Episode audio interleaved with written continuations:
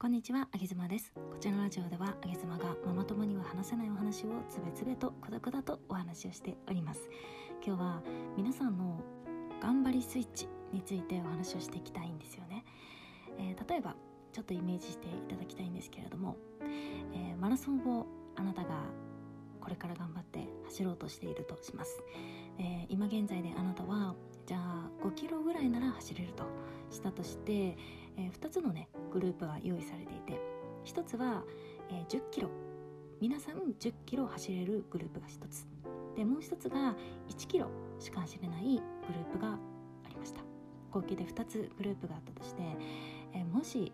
そのどちらかのグループに所属しなければいけないとなったとしたらあなたはどちらのグループに所属した方が頑張れますでしょうか？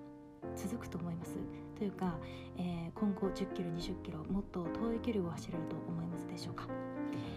えーこれね A ビジョンプラスっていうコミュニティでね話をしていたことなんですけど私はうーん10割の割合でどっちかのグループに属すってことはあまり考えられなくてちょっとねうろちょろしたいんですよ自分の状態によって。じゃないとちょっと頑張れないなと思っていて。で自分はね73ぐらいの割合で、えー自分よりも走れる。だから1 0キロのグループに身を置いて。で時折、えー自分よりも走れない1キロのグループに。だから3割ぐらいの割合で、えー1キロのグループに身を置かせてもらった方がなんかこう精神的にね 安定する割合が大きいかなというふうに思っています。皆さんいかがでしょうか、えー、73なのでこれをね皆さんにあの周りのメンバーに言ったらえーなんか結構上げすまさんってなんかゴリゴリ系なんですねみたいな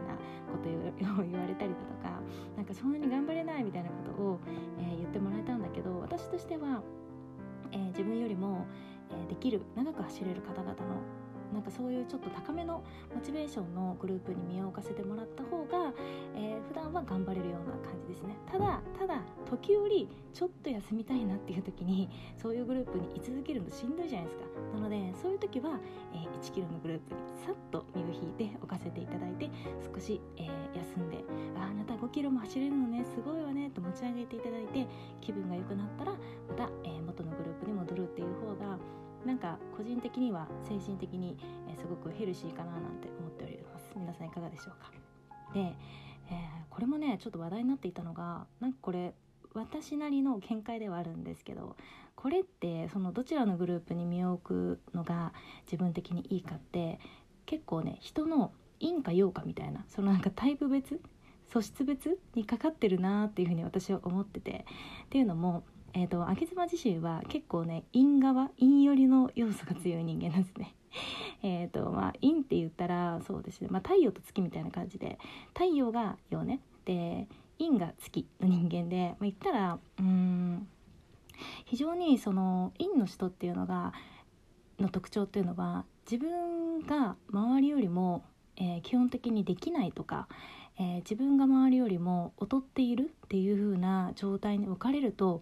逆になんかこうそっちの方がやる気が出たりするんですよね。こう上のグループに追いつこうって思い思って燃えたりだとかできるんだけれども。っていうのもちょっとねあの脅迫観念的なところがあって、えーここで足を緩めたら自分止まっちゃうぞとかね、えー私の最近の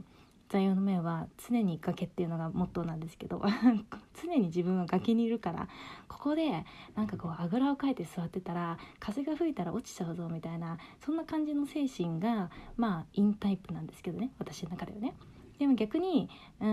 ん陽タイプの方っていうのは基本的にそういうネガティブ系の素質ではなくて、えーゆるゆると自分が、えー心地のいい状態のところに使っていた方が自分の持ち前のパワーを発揮できるみたいななんかこうのびのびと自由に放牧 されていた方ができるっていうのがまあ陽タイプの方なんじゃないのかなって思っております。で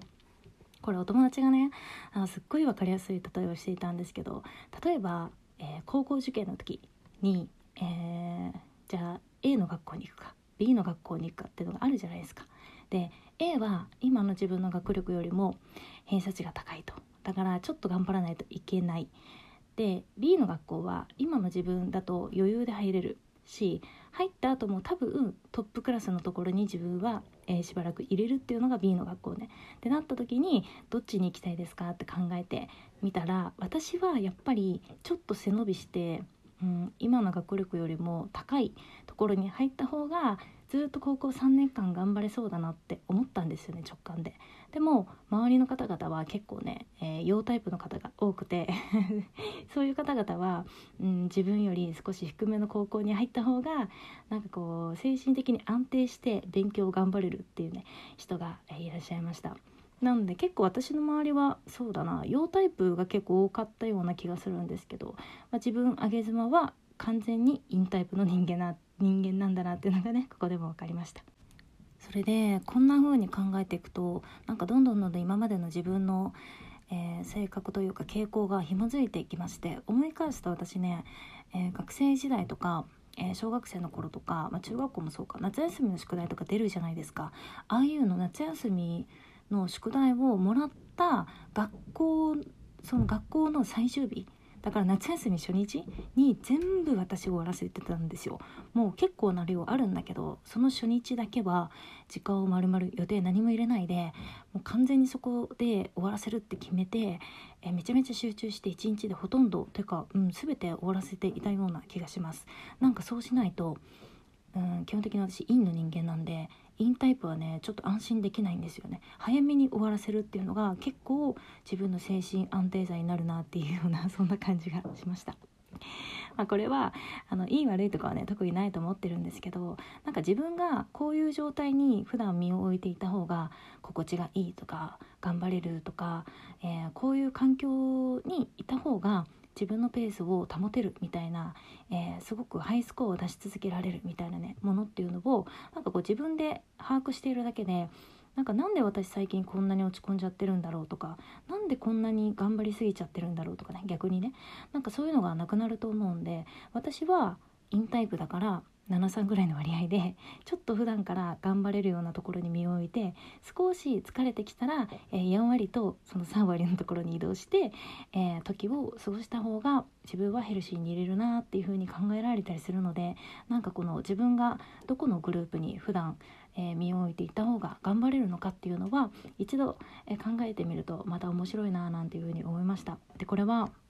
えー、自分自身もちろん知ること大事なんですけど例えば夫婦だったら、えー、自分のパートナーが陰なのか陽なのかとかね。あとは自分の子供が、えー、陰なのか陽なのかによってもなんかこう宿題を急いでやらせた方がいいのかとか学校選びのアドバイスをこういうふうにした方がいいのかとか何かいろいろ考えられますよね、えー、基本的に私占いとか、うん、血液型とか占いとかあと動物占いとかね。その類って、えー、なんかこうそんなにこうそれを、えー、基準として考えるみたいなことはないんだけどやっぱりなんかうん何かしら傾向はあるなって思うんですよね。だからそういうのをちょっとこう添えるみたいな感じでスパイスみたいな感じで自分に与えてあげてで、えー、自分の考えの、えぶれないようにね。なんかこうちょっと柱を1個あげるみたいな感じで、えー、支えてあげるといいんじゃないかなというふうに思いました。のでシェアさせていただきました。皆さんはインタイプですか？陽タイプですか？結構発信者は陽タイプの方が多いんじゃないかなと思うんですけど私はゴリゴリのインタイプですのでまあ陽タイプの方と相性はいいのかななんていうふうに思っております。そんなインタイプのあげ妻でした。